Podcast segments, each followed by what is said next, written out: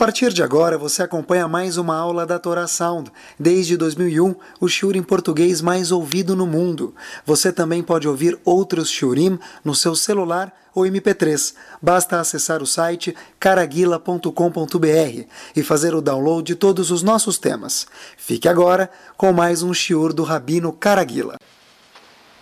Boa noite para todos. A gente aproveita para desejar para o dono da festa e a esposa que organizou tudo, provavelmente. Até os 120 anos de saúde para eles e para todos nós, Bezat Hashem. A gente vai começar por aqui, Bezat Hashem, pessoal. É o seguinte: a gente sabe que dentro da codificação das leis da Torá, existem dois livros, vamos falar assim, a grosso modo, mais amplos, que são muito famosos. Existe o Shulchan Aruch, que é o Código de Leis, e existe o Rambam, que é o Maimonides. Ambos comentam as leis práticas que existem.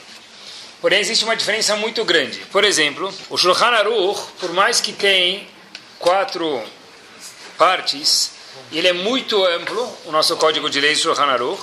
Tem leis de Brit Milá, tem leis de Kashrut, tem leis de nascimento, tem leis de como se faz depois de 120 anos bem vividos, tem leis monetárias de uma pessoa que tinha uma loja e outra abriu a loja na frente dele todas essas leis que podem acontecer durante a vida da pessoa durante 120 anos em qualquer hipótese constam no Shulchan Aruch.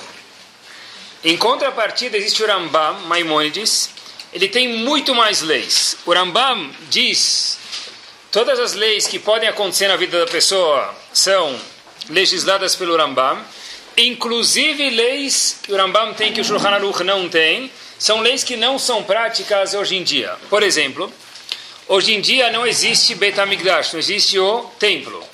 O Rambam tem as leis dos sacrifícios. O Shulchan Aruch não tem, porque hoje em dia não tem Bet HaMikdash. Quer dizer, o Rambam tem muito mais leis do que o Shulchan Aruch, por incluir leis que não são práticas nos nossos dias também.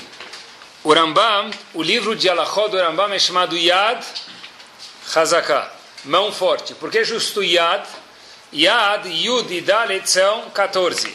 No Rambam tem 14 tomos de leis, 14 segmentos diferentes de leis, são muitas e muitas leis. O Rambam nos chama atenção em especial numa parte. O Rambam diz o seguinte: de todas as mitzvot que eu menciono, que são muito mais de novo do que o Shulchan Aruch, porque eu trago o Rambam todas as leis possíveis que houve, houveram e haverão, como sacrifícios e Betamigdash, diz o Rambam a seguinte frase sobre um tipo de mitzvah. Mikol mitzvatase. Sobre essa mitzvah, que vão ter um pouquinho de paciência, surpresa para vocês, essa mitzvah, Habib diz o Rambam, você tem que se cuidar, homem ou mulher, mais do que qualquer outra mitzvah tase que eu, Rambam, que comento sobre todas as mitzvot, digo sobre essa mitzvah, você tem que se cuidar mais ainda. Essa mitzvah merece uma atenção principal, uma atenção superior. Que Bezat Hashem, nos próximos minutos, a gente vai falar sobre ela. Qual é a mitzvah que o Rambam está se referindo? Que a pessoa tem que se cuidar mais. Vou dar para vocês dois, três segundos para pensarem. Qual é a mitzvah que o Rambam traz de dar 613 preceitos da Torá? Sobre essa, diz o Rambam, essas são as palavras dele. A gente precisa se preocupar, se cuidar, mikol mitzvah de qualquer outra mitzvah. Provavelmente a gente nunca vai acertar, e o tempo que eu dei, pensem o que vocês estiverem pensados, as pessoas não costumam acertar essa. Qual mitzvah diz o Rambam? Diz o Rambam, vou dar para vocês já a pista com a resposta, mitzvah tzedakah. Tzedakah, no longo do shur que a gente vai falar Bezat Hashem nos próximos minutos, a gente inclui a palavra tzedakah, quer dizer caridade, junto com uma série que é dízimo, a gente vai falar num termo só chamado tzedakah. A gente vai olhar mais de perto essa mitzvah, porque se Rambam falou que merece uma atenção, então a gente vai olhar com uma atenção mais clara e mais carinhosa para essa mitzvah. Pessoal, existe uma, um conceito de que sempre antes de fazer uma mitzvah, o que a gente faz? Antes de colocar tefilim, o que, que se faz? Brachá. Antes da pessoa colocar uma mezuzá, o que ele faz? Brachá. Antes de levar um prato no mikveh, o que, que ele faz? Uma brachá, uma bênção. A pergunta que existe aqui, se tzedakah ajudar os outros monetariamente é uma mitzvah da Torá, é uma mitzvah que o Rambam diz que a gente tem que se cuidar mais do que qualquer outra mitzvah. Qual razão no mundo que não se faz brachá antes de dar tzedakah? Porque para Tfilin se faz, porque para Mezuzá se faz, porque para Mikve se faz, e outras coisas se faz, e, e Tzedakah não se faz Brachá. Pergunta óbvia isso. Existe um livro chamado Meor Vashemesh, ele traz em Parashat Pinchas a seguinte razão, pessoal. E aqui é o coração da mitzvah de tzedakah. Diz ele o seguinte, olha, Habibi, para mitzvah de tzedakah valer, eu, homem ou mulher, sou obrigado a fazer ela com alegria, simcha. E diz ele que é um trabalho árduo, ou melhor dizendo, nada simples, dar tzedakah com alegria. Porque a pessoa, de alguma forma ou outra, ela está vinculada com o dinheiro dela. O dinheiro da pessoa faz parte dela. Abrir mão daquilo é difícil. Mesmo que for para ajudar alguém. Por isso diz ele, olha, é proibido fazer a brachá na mitzvah de tzedakah, por quê? Porque um requerimento indispensável é que a pessoa tenha simcha, alegria. Já que a gente sabe que essa simcha a pessoa pode titubear na hora de dar tzedakah, nesse caso não vamos deixar ninguém fazer brachá. Por quê? Porque pode ser que ele vai fazer brachá, e vai ser uma brachá em vão, uma brachá levata lá. Por isso, não se faz brachá nessa mitzvah de tzedakah. Epa, não entendi. Justo nessa mitzvah precisa de simcha? Por que para colocar mezuzá não precisa de simcha? Por que para colocar tefilin não precisa de mezuzá? Toda mitzvah que requer simcha, diz esse livro, Maor Vashemesh, não se faz brachá. Exemplo, tzedakah e tefilin, e acender as velas de Shabbat. Aí é bom se está feliz, mas não é um requerimento, não é, não é parte da mitzvah. Por quê? O Rebbe de Slonim fala no livro dele, Netivot Shalom, algo bomba, pessoal. Diz ele o seguinte: o coração dessa mitzvah, é óbvio, é emuná, a pessoa ter fé em Hashem. Uma pessoa que tem fé em Akadosh Baruch Hu, essa pessoa, certeza, vai ter simcha ao entregar a tzedakah para o recipiente. Nesse caso, portanto, diz o Rebbe de Slonim, é o seguinte, olha, para você dar tzedakah, um requerimento indispensável é que você tenha o quê? Simcha. E para você ter simcha, alegria, você tem que ter emuná, confiança em Hashem. Porque como é que eu posso dar para alguém? Porque se eu tenho 100 e eu dou 10 para alguém, vou ficar com 90. Se eu não tenho emuná, não tenho fé em Hashem, eu estou perdendo 10. Por isso que essa mitzvah, mais do que tefilin, mais do que mezuzá, as outras mitzvot dá para fazer também, sempre tem que trabalhar a fé da pessoa, mas a emuná da pessoa em especial, ela é o coração da mitzvah de tzedakah, de fazer caridade. Um primeiro passo, pessoal, para a gente poder entrar nessa mitzvah, no esqueleto dessa mitzvah, é o que Rabi Lazar disse em Pirkei Avot. Algumas pessoas conhecem isso porque é uma música, mas não deixa de ser um Pirkei Avot. Está escrito na Ética dos Pais, no Perek Gimel, no terceiro capítulo, Tenlo Micheló. Dá para Kadosh Baruch Hu o que é dele. Olhem como Rabi Lazar vê isso. Por quê, Habibi? Sheata veshelcha shelo. A sua vida, meu querido, e o que você tem, no fundo, se a gente for analisar com fé em Hashem, com simplicidade, com humildade, a pessoa vai entender que isso cabe somente a Kadosh Baruch Hu. Tudo que nós temos pertence a Hashem. Diz Rabben Yonah nessa Mishnah, Sheakol Shelo. Tudo que a pessoa tem pertence a Kadosh Baruch Hu. Uma pessoa que entende que o que ele tem pertence a Kadosh Baruch Hu, ele está virando a moeda. Se eu tenho emuná, se eu tenho fé em Hashem, confiança em Hashem, compartilhar o que Hashem me pediu não se transforma numa dificuldade transforma num prazer. Já explico por quê. Existe um pasuk em Shira Shirim, nós Faradim falamos isso sexta-feira à noite, mas é parte do Tanakh mesmo para os Ashkenazim. No Shira Shirim consta o seguinte pasuk: Imiten ish et kol hon beto be'ahava boz yabuzulo. Tradução do pasuk: Se você der Habibi toda a sua casa be'ahava com amor, ainda assim isso aqui é o que? Zbale, nada. Bizayon, uma vergonha. Como assim? Shlomo, está escrito Shira Shirim Asher Shlomo, o maior dos homens, falou o seguinte: se você der sua casa, for morar embaixo da ponte do Paquembu, embaixo da ponte de Manhattan, Bozi Abuzulô, é um bizayon, é uma vergonha. O que mais eu posso fazer então? O que Hashem mais quer de mim? O Rebbe de Slonim diz que o problema não é que você deu tudo e Hashem fez, falou isso é um bizayon, uma vergonha. Olhem o nishet kolhon beto. A minha casa eu dei. Existe uma palavra, a palavra beto aqui, diz o Rebbe de Slonim, está em maiúsculo. É minha casa. Habibi, se é tua casa, você, tente, você sente tão dono de tudo que você não pode compartilhar com os outros, mesmo no momento que você for entregar isso para os outros, disse o maior dos homens, Shlomo Amelech, Boz e Abuzulo. Isso para Hashem, óbvio que vai ter mérito por isso, mas isso para Hashem ainda está no nível de bizayon, uma vergonha. Por quê? Porque se você não entende que você tem a sua vida e os seus pertences pertencem a Kadosh Baruch como a gente mencionou antes, então a pessoa está distante de chegar na parte principal da tzedakah. Qual é o poder dessa mitzvah? Ela é difícil de ser feita, mas quanto mais difícil, como tudo na vida, maior é o power que ela tem, maior é o poder que essa mitzvah tem. Qual é o poder em especial dessa mitzvah? Olhem que interessante, pessoal. David Amelech falou no Tehillim, no capítulo 112 a gente conhece, Tzidkato Omedet Laad. O mérito fica para sempre. David Amelech, Chachamim falam para a gente o seguinte, o que David Amelech falou. Todas as mitzvot, a pessoa pode perder essa recompensa alguma vez na vida? Pode. O Gumará fala que existem averot que apagam, passam corretivo, passam liquid paper em algumas mitzvot. Existem averot que se a pessoa transgredir, elas a gente não sabe exatamente quais são, elas são que nem um cartão do banco, colocou no caixa eletrônico, colocou a senha, sacou, a conta do banco diminuiu. Existem algumas averot que são igual a um cartão eletrônico, colocou lá, diminuiu o crédito das mitzvot.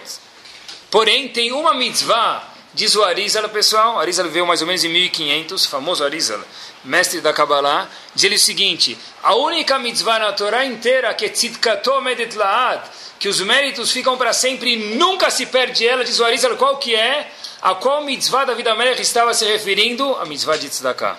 Única mitzvah na Torá inteira, diz o Arizal, que essa mérito, tzidkato, o mérito da mitzvah, o mérito lado fica para sempre. De fato, pessoal, uma pessoa que não tem emuná, não tem fé em Kadosh Baruch Hu, quando ele coloca a mão no bolso para entregar 18 reais que seja, que talvez não seja um valor grande, a pessoa parece que está demora 15 minutos para ele abrir a mão e ele ainda pede recibo com isenção fiscal da lei Rouanet. Só de papel, de correio, de telefonema para cobrar e boleto, você vai gastar 17 reais.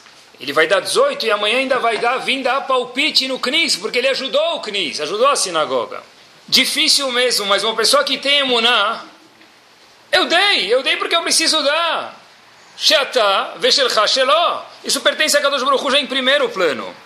O ABC da mitzvah de tzedakah, como a gente viu até agora, é entender que quem manda nesse mundo, pessoal, a gente precisa repetir isso muitas vezes, é a Kadosh Baruch. Quem manda nesse mundo não somos nós. E o tem que entender, se ele é uma pessoa sábia, e precisa ser uma pessoa sábia para entender isso, quem manda nesse mundo é o Boreolam e a Kadosh Baruch é Deus. Existe um, eu tenho um, um amigo que eu estudo da aula para ele faz tempo já, gosto muito dele em especial. Uma vez ele me falou uma frase que ficou, marcou assim, foi sem querer, mas justo quando é sem querer que é uma delícia. As fotos são fotos bonitas quando a pessoa não sabe como tirar uma foto, aí que a foto é natural. Esse meu Havruta, meu parceiro de estudo, falou o seguinte, estava contando uma coisa que ele, pedindo uma opinião, não tinha nada a ver comigo pessoalmente, falou, olha Rav, eu dei esse tal valor para essa instituição, o que, que, você acha? Eu falei, uau, que valor alto, parabéns. Falou, como assim parabéns? Olha que gentil que você ajudou uma instituição, não tem nada a ver comigo, tá bom? Disclosure, não tem nada a ver comigo. Eu falei, parabéns, olha que legal. Falou, como assim que legal? Esse dinheiro nunca foi meu. Eu falei, como assim não foi teu? Você acabou de falar que você deu. Ele falou, é, é óbvio que eu dei. Mas eu, quando ganho 100, eu sei que 10 não são meus, já são da Tzedakah. Eu só sou o gerente do banco de Akadosh Baruch que Hashem nos deu o privilégio de escolher para onde destinar esse valor. Olhem que pensamento saudável. Olha a coração, o coração dessa mitzvah imuná. Uma pessoa que pensa assim, pessoal, quando ele abre a mão para dar, ele dá o que precisa dar, ele não sente que sai um pedaço dele, muito pelo contrário. Agora sim que eu tenho 90% do, do, do resto do dinheiro. Eu acho de verdade que quem dá tzedakah, as pessoas falam que Baruch Hashem, as pessoas que dão, tem muita brachá de Hashem, tem muita bênção de Akadosh Baruch Hu. Qual a lógica disso? Só que não dá, quem é o titular da conta dele? Ele próprio. Pode dar certo, pode não dar. Se a pessoa dá, ele virou tesoureiro de quem? Kadosh Baruchu, quem é co-signer na conta dele lá? A Kadosh Baruchu. Tem muito mais chances de dar certo. Olha, isso é um pensamento refinado de verdade. O dinheiro nem era meu no começo. Já me deu, óbvio que eu vou destinar isso para as pessoas que merecem ser receptoras desse dinheiro. Olhem só o poder dessa mitzvah. Vou contar para vocês uma história que eu li. Existia um Rav, da época, um pouco do antigamente, mas é, tentem pronunciar o nome, tá bom? Rav Meir Mipremishlan. E existe um outro um pouquinho mais difícil, tem que praticar. Rav Moshe Tzvi de Severen. Dois rabanim famosos da época, um pouquinho atrás. Severo é o nome do lugar. Vamos chamar Rav Meir e Rav Moshe para ficar mais fácil para mim e para vocês entenderem.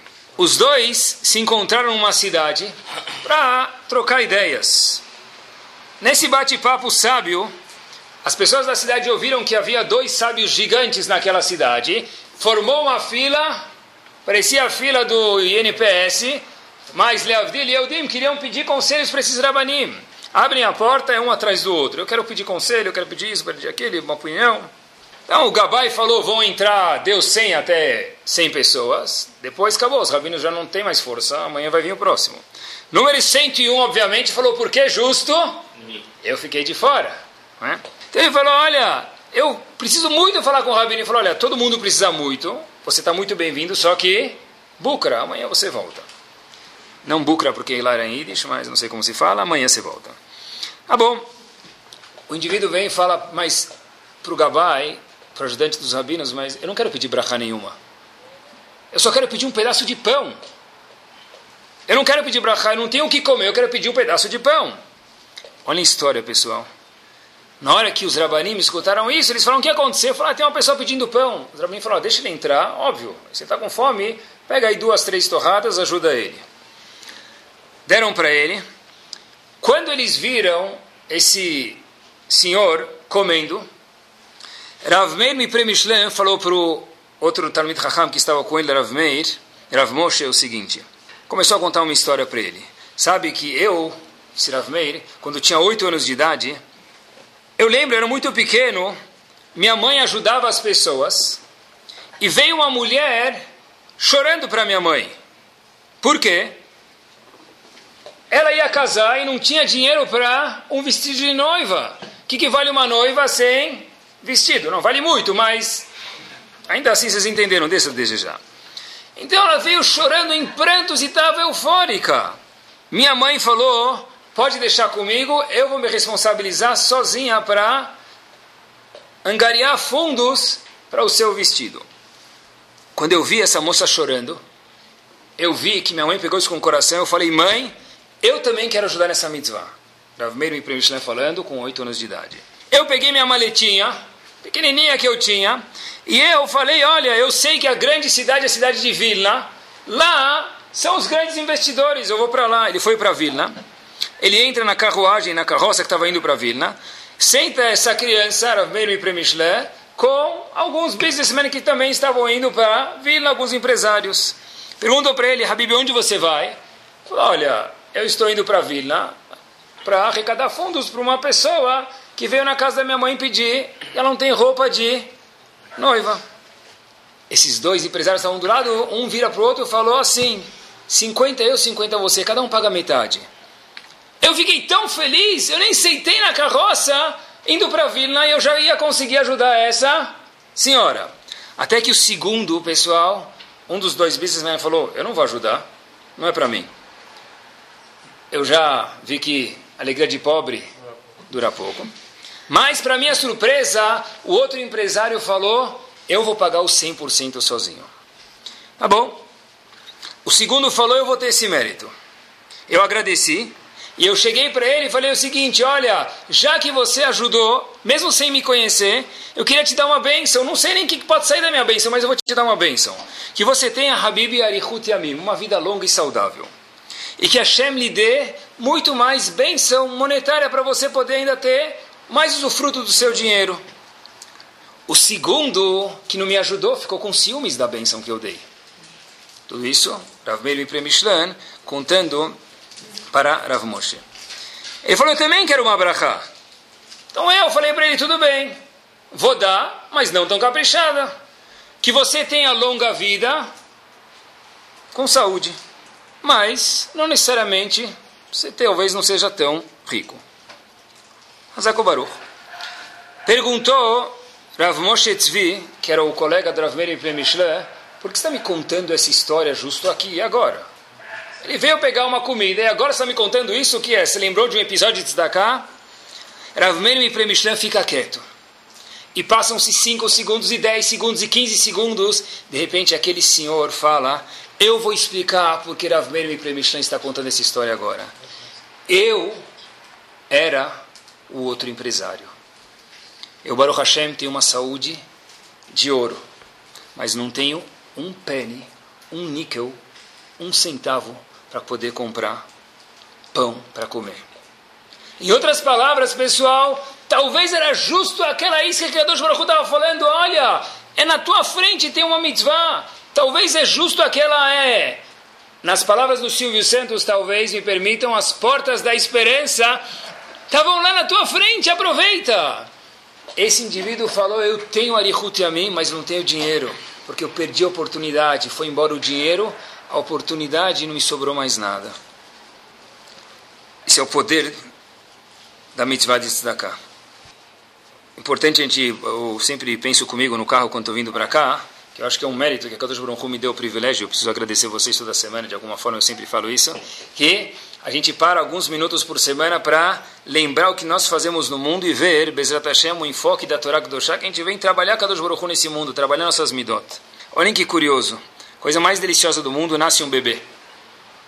Ele ainda não sabe falar, chorar ele sabe bem, Baruch Hashem, mas ele não sabe falar, ele não sabe engatinhar, nem para frente, nem para trás. O que, que ele faz muito bem? Qual uma das primeiras coisas que o bebê faz, antes ainda de sorrir? Fora chorar Comer, boa. Mas o que, que ele faz assim que dá. Os pais curtem? O seguinte: você pega e coloca o dedo dentro da mão do bebê. O que ele faz? Segura aquilo e não deixa soltar. Uau, que delícia! E você coloca e tira, e coloca e tira. É uma delícia. Por que é uma delícia? Porque é uma delícia. Um bebê é uma delícia. É assim que a Hashem fez o mundo. É muito prazer. Você coloca a mão, ele começa a fechar a mão e segurar teu dedo. O que você colocar lá dentro, você pode, ele vai segurar. Você pode pegar uma conta de cartão de crédito, você foi para Nova York passar uma semana lá e abusou do cartão, ele vai segurar. O que você der, ele segura. Não paga as contas, infelizmente, mas ele segura. Uma criança pequena, ela segura tudo. Por quê? Ela fala o que é tudo para mim. A Vodat Hashem, a Kadosh Baruch fala para gente, e aí, Habibi, quando você era pequeno, você colocava tudo na mão e segurava. Quando você vai aprender a abrir a mão?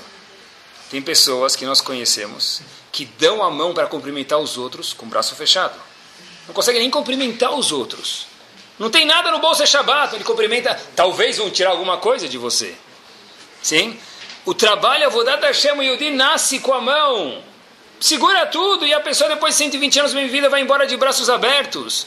A nossa Avodat Hashem no mundo, em relação a Tzedakah, é a pessoa saber abrir a mão com simcha, com emunah, tendo fé em Akadosh Baruch Hu, tendo fé em Hashem uma história, uma frase que eu vi na época teve uma crise em algum lugar no mundo. A gente passou faz pouco tempo no Brasil, relativamente 2008 no mundo. Olhem só que frase, pessoal. Baruch Hashem, a pessoa se reconstituiu hoje, está muito bem, mas falou o seguinte: tudo que eu dei, eu tenho. Tudo que eu gastei, eu tinha. E tudo que eu guardei, se foi. Hoje o Baruch Hashem a pessoa está muito bem, mas eu faço questão de repetir essa frase. Tudo que eu dei, eu ainda tenho hoje para tzedakah. Tudo que eu dei, eu ainda tenho. Tudo que eu gastei, algum dia eu tive. Está no meu guarda-roupa, talvez eu nem uso mais, porque já está demodê. E tudo que eu guardei, na crise foi embora. Pessoal, a história que eu mais gosto em relação a tzedakah é o seguinte. Meu Rosh sempre contava isso, talvez por isso que eu gosto. Havia um Rav chamado Rav Schwab, Rav Shimon Schwab, já mencionei para vocês algumas vezes. Era Schwab conta que ele estava no meio do shiur, estava dando shiur, e nunca interrompiam ele. A secretária passa a ligação e diz o seguinte: Olha, tem uma ligação importante para o senhor. Rav Schwab fala: Olha, eu não atendo ligações no meio do shiur, e desliga o telefone. A secretária vai mais uma vez que ela faz, liga de novo. O Rabino viu que era uma coisa importante. falou que tal pessoa estava numa situação muito crítica no hospital e precisava ver o rabino. Tá bom? Rabino falou, talvez são os últimos momentos da pessoa. Nesse caso, ele achou correto parar o shur no meio e sair. Ele pegou um táxi, chegou no hospital. Essa pessoa começa a conversar com o Rav fala, muito bom que o senhor veio aqui. O senhor sabe que eu sou um homem de bens. Não de bem, mas é de bens. A gente vai ver daqui a pouco. E eu faço questão de, como último gesto na minha vida, ajudar o senhor. Pediu para o familiar dele pegar o talão de cheque e escrever um cheque para o Shimon Schwab. Rav Schwab agradece, pergunta se ele pode ajudar a pessoa mais alguma coisa. E foi o último passo dessa pessoa no Olamazé nesse mundo. Rav Schwab entra, volta para Estivá, ele abre o cheque, viu que se ele dependesse daquele cheque para pagar a corrida de táxi, ele não ia conseguir voltar, chegar até Estivá de volta. E Rav Schwab fez a seguinte questão. O homem estava com 120 anos de idade, faltava 5 minutos para o happy birthday dele. Ele era milionário. Ele sabia que, como se diz em português, claro e limpo, caixão não tem gaveta. Então, por que ele já não deu? A tzedakah, me chamou para isso no meio do shiur. Rav Shab o seguinte, eu tenho certeza que aquele Yehudi era um tzadik. Ele não deu porque ele não conseguiu escrever o cheque. Seria talvez hoje pregar para uma pessoa e falar o seguinte, olha, senta aí faz 30 flexões. 30 o quê? flexões, meu querido.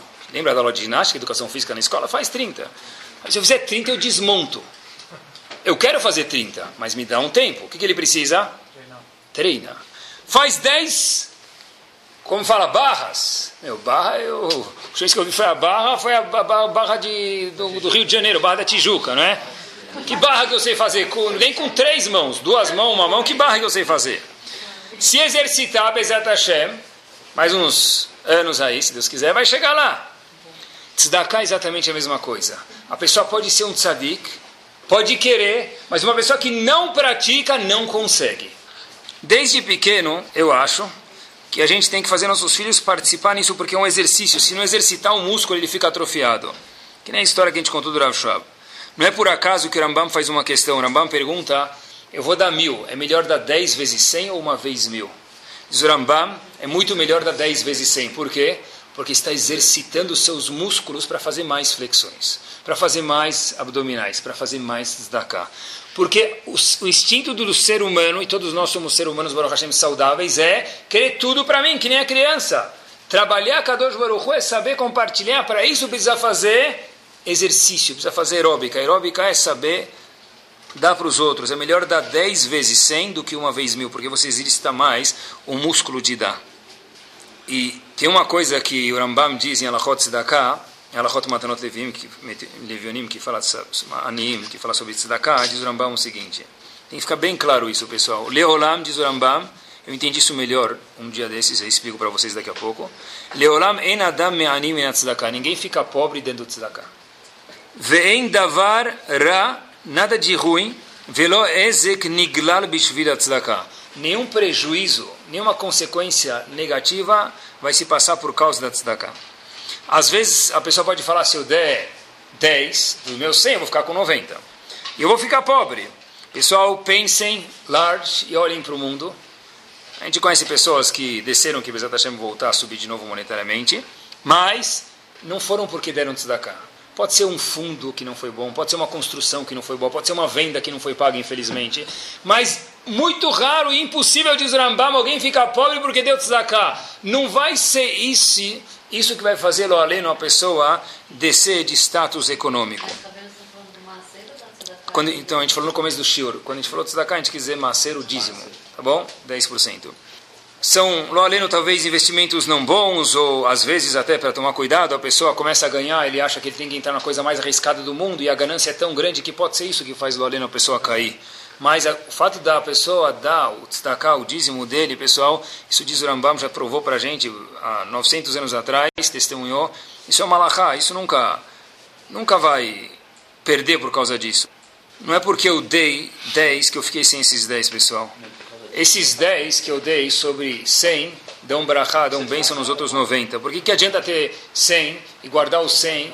Como diz o Kisur Shulchan Aruch, Uma porta loaleno que não abre para tzedakah, abre para o médico. De algum jeito a pessoa vai perder aquele dinheiro. Por que não dá para uma brachá? Aquele dinheiro não é nosso. Não é nosso. Isso não é nosso, pessoal. No fim, só sobra para a pessoa o que ele deu para os outros. O resto tudo vira uma linha no extrato bancário. Mais uma linha no extrato bancário. Que chama Hashem dá para todo mundo também para o extrato. Pessoal, eu procurei algo, curiosidade para todos vocês.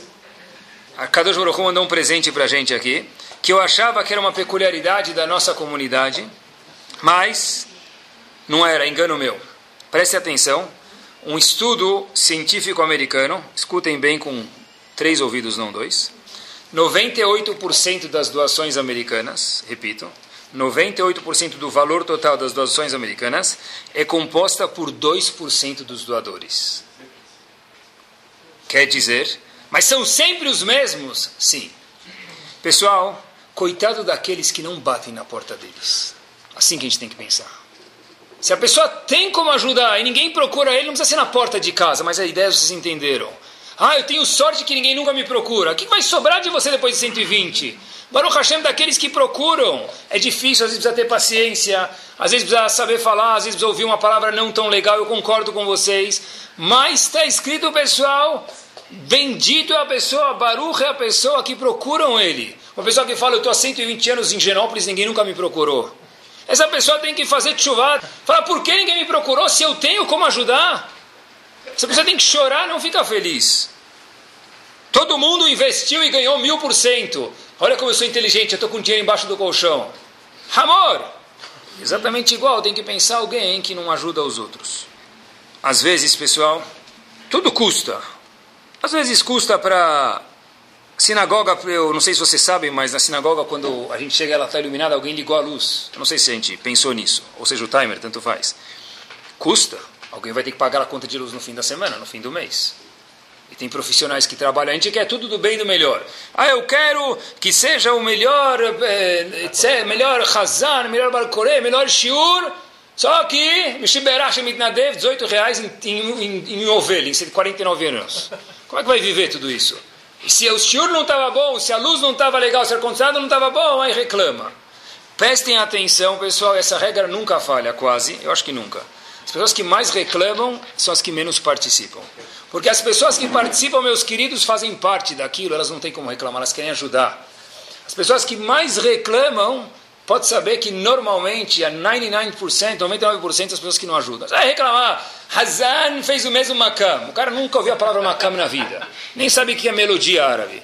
Mesmo que é? Ele sabe Roberto Carlos. O que ele sabe? Reclama. Os que ajudam, vai procurar o presidente reclamando, vai procurar quem ajuda reclamando, pessoal. Isso é uma segurar para a pessoa parar de reclamar um pouco e ajudar os outros. E como a gente mencionou nessa pesquisa, que 98% vai sempre para os mesmos da, do todo arrecadado é para os 2%. De fato, que a Kadosh Baruch sempre mande mais para aqueles que ajudam mesmo. Eu acho, sempre penso comigo mesmo, que a gente tem que dar, e fala sempre para Kadosh Baruch Hu, pessoal, que o mundo é uma roda. Que eu, meus filhos e meus netos tenham sempre o mérito de poder ser os que vão dar e não barmenando aqueles que vão receber. Quando a gente dá tzedakah, uma mitzvah tzedakah que é feita sem alegria, não vale nada, está escrito na Allahá. Infelizmente, está escrito na Lahá, isso não tem que a gente ser não sensível, ou ser cruel, assim está escrito na Lahá, é Lahá, é Lahá. A pessoa que dá uma, fala assim, tá, pega, ele deu sem alegria, zero zerro dele, zero mérito dele nessa mitzvah especial. Porque, como a gente mencionou, a mitzvah de, de tzedakah requer simcha. Então, pessoal, pede para Kadosh Baruch que Kadosh Baruch mande cada vez mais para mim dar e que eu sempre seja as pessoas que vão doar e lo aleno, nunca aqueles que vão precisar receber. Quando se fala de tzedakah, me lembra uma pergunta fortíssima, um passo adiante. Havia um pessoa, talvez esse nome vocês nunca ouviram falar, tem nomes estranhos em português. Tem Vlad Disney, que é representante Gilgul de Walt Disney, eu já vi muitos nomes. Mas Nagmará aparece um tal de Turnus Rufus. Nunca ouvi falar, mas Nagmará é um indivíduo famoso. Perguntou para Rebbe Akiva uma questão filosófica muito famosa. Rebbe Akiva, Queria cutucar Rabi Akiva, pegou o alfinete e começou a beliscar ele. Falou o seguinte, olha, se Hashem gosta tanto dos, dos necessitados, dos aniim, dos pobres, por que Hashem não ajuda eles de uma vez? Acabou, resolve a parada. Rabi Akiva olhou para ele e falou, uau, te peguei, não, não, não, não, não. Rabi Akiva falou, pegou, Rabi, senta aí. Pega um caque, deu um caque para ele, um cafezinho, falou, senta aí, senta cinco minutos. Falou o seguinte, olha, boa pergunta, meu querido, mas a resposta é o seguinte, se Hashem desse para ele, qual benefício, benefício, mérito nós, doadores, teríamos? Quer dizer que maior o mérito quem tem é quem dá. Porque o tzidkato medet lado fica para sempre. Quem recebe, comeu o croissant, me permitam, foi no corpo dele, daí por diante, trach, acabou. Quem deu tzidkato medet lado? Pega aquele recibo se você guarda de 1930 lá que você tem na tua gaveta que você ajudou não sei quem. Eu nem lembro. O Shaliach vai lembrar, obviamente. Tá bom? Ele vai te cobrar. E a Kadosh Baruchu vai lembrar para sempre isso. Existe uma história, pessoal. Olhem como o Ravaron Kotler sugou essa história de Rebbe Akiva na veia. Ravaron Kotler, Rosh de Leiko, já mencionei para vocês algumas vezes, ele é o fundador, ele que gerou a Torá no mundo. Um dos, com certeza havia um, uma pessoa muito, muito, muito bem sucedida monetariamente, chamada Irving Bunim. Essa pessoa era um tzadik, uma pessoa que ajudava muito as estivot com o dinheiro que ele tinha. Ele também fazia contato para os outros, porque ele também não dá para ajudar tudo, mas um contato às vezes vale mais. Então, Irving Bunim, uma vez foi com o Ravaron Kotler falar com um grande empresário que era colega de Irving Bunim. Chega com o Ravaron Kotler, marcado para as duas, entram lá, chegam cinco para as duas para garantir. Duas, duas e dez, duas e vinte, duas e meia, nada. 45 minutos depois aparece a pessoa que estava pronta para ajudar. Então ele falou, pediu desculpas para Avaron Kotler, esse, esse senhor Irving Ele falou, não tem problema, acontece. Ficaram lá, a pessoa que ia receber, eles vão chamar ele de Reuven. Reuven falou, o que, que vocês querem? Ele falou, oh, tem uma tal instituição. Quê? O que, que vocês fazem lá? Torá? Para com isso. Não vai começar agora com Torá. Não vem com essa história aí, né? Mas quantas horas se estuda? Ah, para com isso. E por que se estuda? E o que, que, se faz depois? E quem são os professores? Criticou uma hora, tal. Saiu de lá, falou: olha, para esse tipo de instituição, eu não ajudo nada. Foi embora. Esse colega, gravaram Kotler e Bunim, que estava lá, saiu de lá arrasado, falou para o desculpa, ele é um dos meus sócios, eu tinha certeza que ele ia ajudar a Toshiva, eu peço desculpas. Ravaron Kotler categoricamente virou para ele e falou o seguinte: prestem atenção. Habibi, você está tendo Rahmanut, piedade da pessoa errada. Por quê? Nós, de alguma forma ou outra, vamos sobreviver. Kadosh Baruch vai mandar outro mensageiro para ajudar a Yeshiva. Quem perdeu a oportunidade foi quem? O doador. Em vez de ter piedade de mim, me consolar, reze e faça filar para que ele possa algum dia ajudar outras pessoas. Quer dizer quem é beneficiado, na verdade, de fato, é quem dá. Quem recebe, óbvio que deve a Karatatov, deve gratidão, mas quem é beneficiado de verdade é quem dá. Se a gente for olhar, pessoal, as yeshivot, as sinagogas, como vivem, Nes, Caimán. Porque se olhar para o mês que vem, ela tem que fechar. Está cada vez mais no vermelho. Parece caderneta de, de estudante da nossa época. Tudo vermelho, as contas tudo devedoras. Instituição judaica, por definição, se não é devedora, deve ter algum problema lá dentro. Tem que ser devedora. Tá bom? Como vai continuar o mês que vem?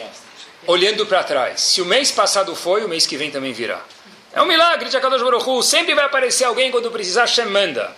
Filá, Akadosh Baruch Quem perdeu o mérito, diz o Varon Kotler, foi quem não doou. Pessoal, a Gumará fala para gente, em relação a Tzedakah em específico, Lo Kolarotzeliskot Zohe. Não é toda pessoa que quer ajudar Torá que vai conseguir. Muitos vão construir aquários judaicos. Muitos vão construir árvores no meio do, do, de algum bairro, lembrando os Eudim. Tá bom, é bom isso. Mas nós que temos o contato com o Torá, a gente sabe que o maior do mundo, a maior ajuda do mundo é o que, pessoal?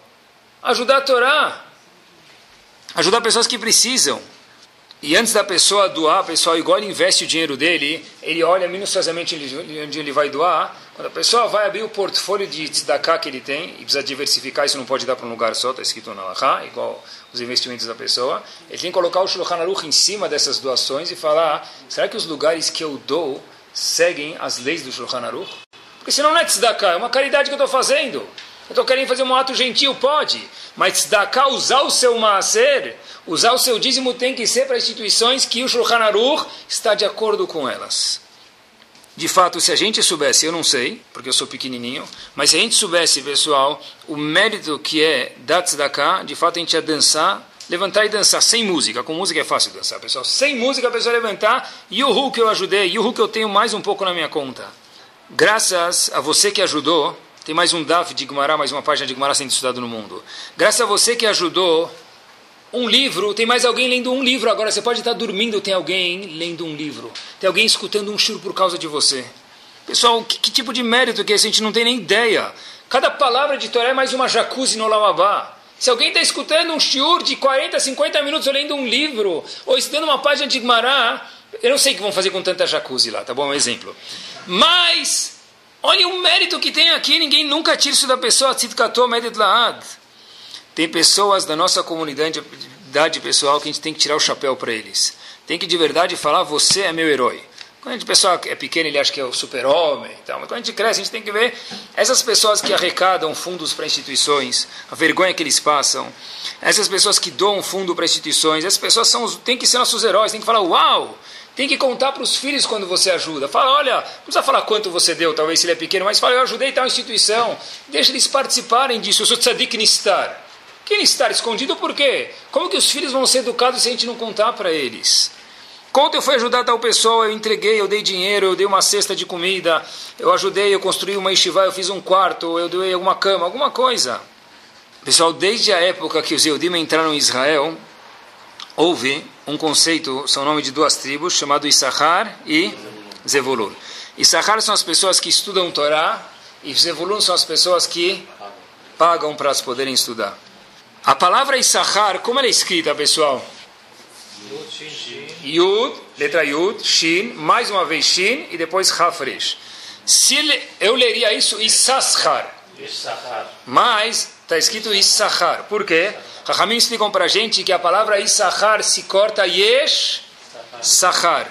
O mérito vai ser de quem, pessoal, diz Rabbeinu Bechaye? Daquele que deu. É curioso, pessoal, Olhem o que está escrito sobre aqueles que ajudam Talmidei Hamim. Zevulun, que é aquele que paga, está escrito Ismach Zevulun Betzetecha. Zevulun vai ficar feliz quando ele vai viajar. Quer dizer o seguinte: eu sou Zevulun, vamos dizer, eu vou para a China fazer negócio. Eu vou ficar feliz quando eu chegar em Guarulhos. Pergunta a Raima Kadosh Habibi: ficaria muito mais feliz quando eu estivesse voltando da China. Porque aí eu sei que o negócio deu certo. O que, que adianta ficar feliz pegando o voo da Chuan indo para a China? que, que ele está feliz que vai comer sanduíche de atum agora há um mês? Ismar Zevulun Betzetecha, perguntou a Raima Kadosh. Feliz na saída? O legal é ficar feliz na volta quando os clientes pagarem. Diz o Arachaim Kadosh o seguinte: Ismar Zevulun Betzetecha, óbvio que ele vai ganhar na volta, mas pode já sair tranquilo, Habib. Betzetecha, quando você sair, pode sair. Se você ajuda Talmidei Hamim, pode ter certeza que já na saída, a Polícia Federal vai tranquilex porque vai dar certo. Pede para Kadosh Baruch te ajudar. Ismar Zevulun, Betzetecha, já na saída você vai ter brachá. E no Olam meus queridos, qual é o mérito de quem ajuda os outros? A Mará fala para a gente no Tratado de Psachim, na página 53b, o seguinte, que Zevulun, que pagou para aquele que vai estudar, vai sentar do lado do Issachar, que é a pessoa que estudou. Quer dizer, eu que promovi que alguém estudasse, eu vou sentar do lado daquele que estudou. Olhem só essa história. Ravi Heskel também Raham gigante da época, uma geração anterior, parece que ele dava shiurim muito complicados. Quando se estuda shiurim de Igmará e shiurim profundos, analíticos, tem que estar muito prestando atenção e estar muito qualificado para poder entender eles, quem já escutou alguma vez. Ele queria agradecer um doador americano, que sempre ajudou a estiva dele. Ele combinou para esse doador vir na yeshiva e almoçar com o rabino meio-dia, dar atenção para ele. O doador americano estava vindo visitar Israel. Ele falou: Quero te agradecer. O doador falou: Eu quero ver o que yeshiva. Eu quero chegar um pouco antes da hora. Na hora eu sei que vai dar tudo bonito. Eu quero chegar antes para ver o que yeshiva. Ele chega antes, Rabi Heskel Abramski, o que estava fazendo? Dando shiur analítico de Igmará. Esse senhor senta lá e começa a esperar 5 minutos, 10 minutos, vai o Rambam, vai o Rashi, vai o Tosfot, vai a Gemara, e começa a falar, ele nunca escuta tanto nome de comentarista, tanto nome de, de pergunta, de resposta, de contradição, ele já não sabia mais onde ele estava. Ele pergunta para o aluno do lado, fala, mas quanto tempo tem shiur? Ele fala, oh, normalmente vai até Meio-dia. Meio-dia, são 11 e 10, mais 50 minutos escutar tudo isso. Ele falou, é, meu... ele ficou com vergonha de sair. Ficou lá. Mais 10 minutos, mais 40 minutos, meio-dia. Baruch. É o rabino que todo mundo mais gosta. Terminou o shiur. Terminou o shiur, Torah Veadir. Terminou o shiur, Torah Veadir. Ele levanta, graças a Deus, finalmente agora é hora do almoço. Hora da boia, hora do lanche, hora feliz. Não é? E o Rabino falou para ele, olha, eu queria te agradecer, fiz questão você vir neste ainda bem que você veio ver o shur, quantas pessoas tem. Eu queria te contar, depois dos 120 anos, o que, que tem que fazer lá em cima? Você vai sentar do lado dessas pessoas que estudaram e vai ter o mérito de ficar do lado deles. O Rabino falou, o quê? Depois dos 120 anos, o Rabino falou para ele mais ainda. O Lamabá é eterno, meu querido, não termina nunca mais. Falou, olha, Alena, dá para pegar a grana de volta, Rabino? Eu vou ficar a vida inteira do lado deles. Eu fiquei aqui 50 minutos e o relógio parece que quebrou. O tempo não passava. Diz para ele Rav Abramski o seguinte, tem uma diferença Aqui se ficou tudo no oi, oi, oi, ai, não entendeu absolutamente nada. Que é o seguinte, quando você chegar lá em cima, aqueles que você proporcionou estudar a Torá, precisa de um gadolador para falar isso para a gente, vai por osmose para você. Mesmo que você não estudou que Hidush, tudo que ele estudou, que novidade, vai tudo para você. E eu provo isso para você, diz Rav Avramsky. Perguntou para aquele indivíduo doador, você já ouviu falar no Rav Chaim Volozhin? Falou, claro. Chaim Volozhin, o pai da mãe das Yeshivot. O modelo de Yeshivot, quem fundou foi ele. Vou contar para você uma história de Sravavramsky para aquele doador. O seguinte, Rav Chaim Volozhin teve uma dúvida uma vez, foi dormir com a dúvida e não conseguia responder essa dúvida, precisava dar shiur no dia seguinte, e não sabia a resposta da dúvida. No dia seguinte, Rav Chaim Volozhin fala no shiur, eu já sei a resposta da dúvida, e começa a explicar no shiur. Alguém perguntou para ele, Rav, como você descobriu isso? Se ele, um doador, veio no meu sonho e me falou a resposta. Eu falei para ele, que Rav? O doador veio no teu sonho e deu a resposta? Se tivesse dado dinheiro no sonho, talvez era melhor do que dar resposta. Como é que ele te deu a resposta no sonho doador que nunca estudou nada? Rav Volozhin falou, até ele falecer, ele era um simples doador, agora ele virou um Rav doador. Por quê? Porque ele ajudou tantos Talmidei Chachamim, que agora ele está sentado no Betamidrash lá em cima, no Shud de Moshe Rabbeinu, no Shud de Rabi Akiva, no Shud de Bet Hillel e Bet Shammai, estudando Torá. Por isso diz Avram que para ele não pensa que vai ser tão ruim assim, sentar lá em cima, porque quem ajuda fica sabendo exatamente tudo o que a pessoa estuda que ele ajudou. A gente nem sabe o que estuda. Falar algumas leis curtas e práticas para a gente, porque nosso senhor sempre leva, Baruch Hashem, algumas coisas práticas. Maser, 10% pessoal, ele é obrigatório. Isso tem que ser dado um shiur exato. Quer dizer que se eu ganho 100 e eu quero dar mais do que Maser, Tavolav Bracha, que Hashem abençoe a pessoa ainda mais, mas é obrigado a pessoa, na medida do possível, escrever o quanto ele ganha, tirar uma vírgula e dar aquilo, se ele quiser dar mais, ele primeiro precisa fazer aquilo para depois dar mais. Existe, de acordo com a Kabbalah, um conceito muito grande da pessoa preencher o macer dele. Se ele quiser dar mais, dá ainda mais, mas não dá mais de uma vez. Primeiro terminar o macer e depois completar mais. Está escrito na Lachá que para a pessoa poder se controlar, eu sei que para mim falar, eu sei, eu sou um feijãozinho aí no mundo assalariado, mas para pessoas Baruch Hashem mais bem-aventuradas monetariamente, talvez, tem muitos investimentos, mas de alguma forma ou outra, num, cada pessoa na situação dela, tem uma caderneta que ele pode fazer o quê, queridos? Anotar um pouquinho para saber o macer, não dá mais ou menos. Assim eu não tenho como saber, porque Baruch tem muitos investimentos, então mais aproximado possível. Mas a pessoa precisa anotar no mais próximo do possível o quanto ele precisa dar. Obviamente que o macer nunca é tirado no valor da venda, o macer é tirado sempre no lucro que a pessoa tem. Quer dizer, se ele pagou o vendedor, se ele pagou o seguro, luz, obviamente tudo isso ele vai deduzir depois de deduzir tudo isso, sobra o lucro líquido, sobre isso ele tira 10% do macer. Não se deduz do macer o plano de saúde da minha família. Não se deduz do macer a luz da minha casa. É depois dos custos da minha empresa, de viagem, almoço, ou o que for, eu posso sim deduzir isso, eu tiro o macer. Mas da minha casa, que eu liguei, comprei um abajur novo, ou um visão para minha esposa, sobre isso, eu respondo porque pessoas perguntam, não é piada, sobre isso não se pode deduzir do macer. Para quem é melhor dar macer, existe uma discussão se é melhor dar macer para uma pessoa pobre ou uma pessoa que estuda a Torá. Talmudei Hamim, hoje em dia, de acordo com todos os poskim, são chamados pobres que estudam Torá para cumprir os dois ao mesmo tempo. Não quer dizer que não pode ajudar pessoas que são carentes, que não têm o que comer. Obviamente que não, tem que usar bom senso. Mas o melhor do mundo, no Shulchan Aruch, é ajudar pessoas que carregam a bandeira da Torá. Na Alaha consta também que família tem precedência, quer dizer, é mais fácil ajudar uma instituição longe do que ajudar primo, tio, avô, pai, mãe ou o que for. Mas, na Alaha vem muito antes de qualquer coisa, família. Quanto mais próximo, mais obrigação o indivíduo, Yehudi, homem ou mulher, tem. Qual o limite para a família? Não tem limite. Quanto a pessoa precisar. Se a pessoa precisa ajudar o pai ou a mãe, está no Shulchan Aruch, está escrito. Está escrito que é melhor, não deve ajudar de Maser. Mas se a pessoa não tem como ajudar sem ser de Maser, aí ele sim pode tirar do Maser dele. A pessoa que não precisa usar do Maser, tem que ajudar o pai e a mãe por Akaratatov. Gratidão. Se ele não tem, ele tem que tirar do Maser, então que ele ajude. Ele vem antes do que qualquer outra coisa. Não dá para a pessoa ajudar, ele tem construções, ele constrói sinagogas e tudo, e o pai da pessoa não tem dinheiro nem para comer um, um, arroz e feijão no fim do dia. Então, isso obviamente que está completamente errado. Quando a pessoa faz mitzvot, ele não... Sim, depende do status da pessoa, como a gente mencionou agora. Tá? Quando a pessoa faz mitzvot, então, aí, ele não pode descontar do tzedakah. Quer dizer, eu comprei um tefilim, eu não posso descontar isso do meu maser. Tefilim é uma coisa obrigatória que eu preciso ter. Novidade para todos nós, dar tzedakah deve ser feito de pé. Já que a mitzvah é tão elevada, como diz o Rambam, que a pessoa é a mitzvah que a pessoa mais precisa se cuidar, de todas as outras mitzvot a ser, assim disse o Rambam, a gente mencionou no começo aqui. Então, a pessoa tem que fazer tzedakah de pé. Alguém vem te pegar tzedakah por estar na sinagoga, levanta e dá para ele. Com qual mão se dá tzedakah? Com a mão direita. Alahá, pessoal.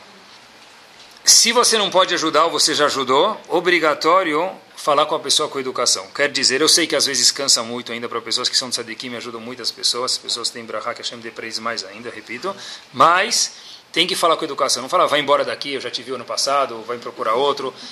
Pode machucar a pessoa, a lei não é grave, pessoal. É uma alahá que a pessoa pode dar quanto ele precisa, quanto ele tem no budget dele, no orçamento, mas falar com educação. Mas, Rabino, eu falo com educação, eles não me escutam. Escutou, mas não ouviu. Aí o problema não é teu, mas você precisa falar com educação. Vou, a mulher já vou chegar lá daqui a um segundo. A pessoa, pessoal, pode dar no Shabat? As pessoas perguntam. Tem pessoas que só saem de casa no Shabat, só vêm na comunidade de Shabat.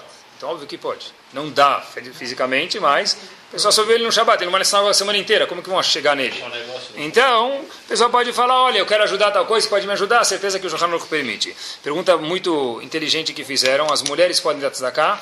Podem uma quantidade pequena que o marido autoriza, ou se o marido falar, ah, pode dar, você pode usar quanto você gastou no Iguatemi ontem, então você pode dar igual, gaste bastante no Iguatemi e dê bastante também. Mas é a sua, é proibido uma mulher dar. Quer dizer, eu fui numa reunião, tinha rifas.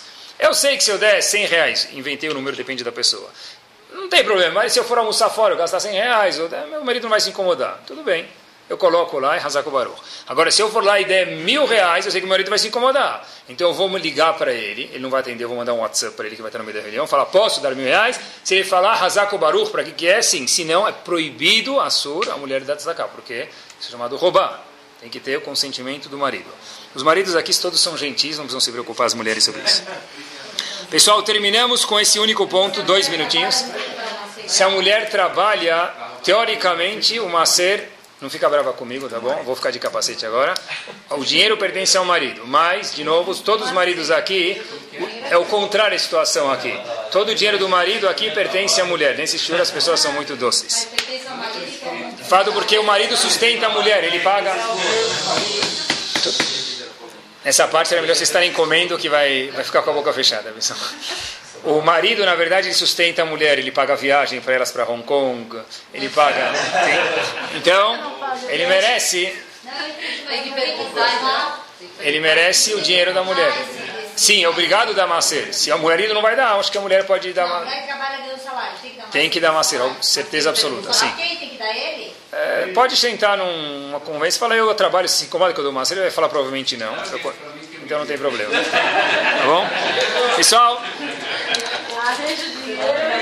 terminamos na nossa, nos nossos, nossos momentos finais aqui. Prestem atenção. Todas as mitzvot não têm essa peculiaridade. O Arizal, só ele pode falar isso para a gente. Qual o nome que a gente conhece de Hashem que a gente nem pode pronunciar? Letra Yud, letra rei, letra vav e letra rei. Yud, kei, vav, kei. Não pode nem falar a letra. O nome de Hashem que a gente não pode nem pronunciar ele. O Arizal diz, olhem que fantástico, cada ato de tzedakah contém o nome de Hashem. Prestem atenção. A letra Yud é a menor letra que tem na Torá. Mesmo uma moeda, uma coisa pequena. É a letra Yud. Letra Rei, a mão da pessoa tem quantos dedos? Os Faradi principalmente sabem. Cinco dedos. Hamse. Qual é o valor da letra Rei? Cinco. Letra Vav, eu estendo minha mão para ajudar alguém. O Vav é como minha mão estendida.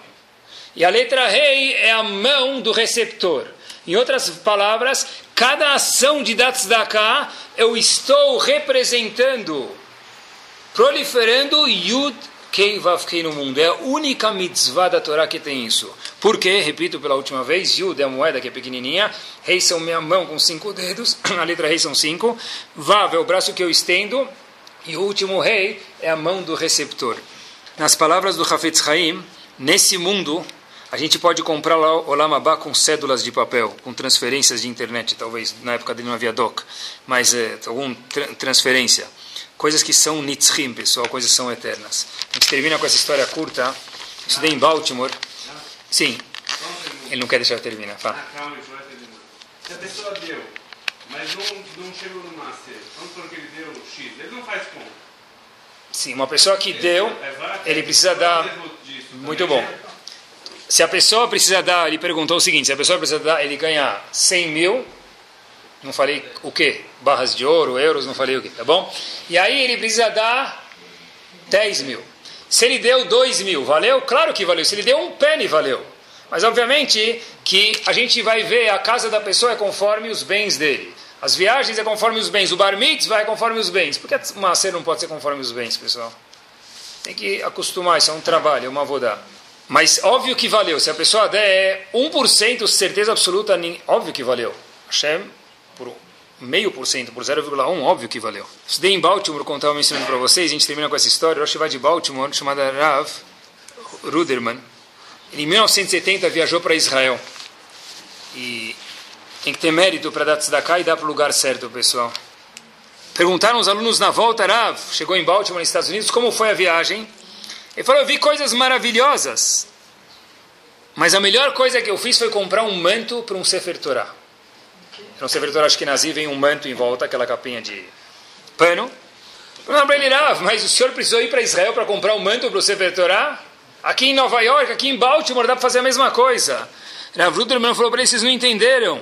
Eu comprei um manto para um Talmud Raham que eu acho que ele vai virar um Sefer Torah. Havia um Talmud Chacham que a capota dele, o fraque dele, aquela roupa atirei rabínico, estava muito gasta. E eu vi que ele não tinha dinheiro para comprar, eu sozinho coloquei o fraque lá, deixei lá para ele usar. Quem é o beneficiário desse fraque, pessoal? Quem usou esse fraque? Chaim. Rav Chaim Kanievski. Rav Ruderman teve o mérito de comprar um manto para mais do que um Sefer Torah para Rav Chaim Kanievski Shlita. Que Bezrat Hashem que a gente possa fazer tefilá, agradecer a Kadosh Baruch que nós sejamos sempre na vida doadores e não receptores, que a gente tenha um mérito, como diz o Talmud, não é para todo mundo que Hashem dá um mérito, que a gente faça tefilá, Kadosh Baruch me ajuda a dar tzedakah para o lugar certo, da forma certa, que Kadosh Baruch retribua para todos, Bezat Hashem, como está escrito na mitzvah, que essa é a única mitzvah que pode testar Hashem, testem a Kadosh Baruch que a Kadosh Baruch possa provar de volta para a gente que o que a gente dá para os outros, a Kadosh Baruch possa devolver pelo menos dobro, triplo e muita brachá para nós monetariamente, com saúde e muito sucesso para todos nós. Torá Sound, desde 2001, aproximando a Torá dos Yehudim e de você.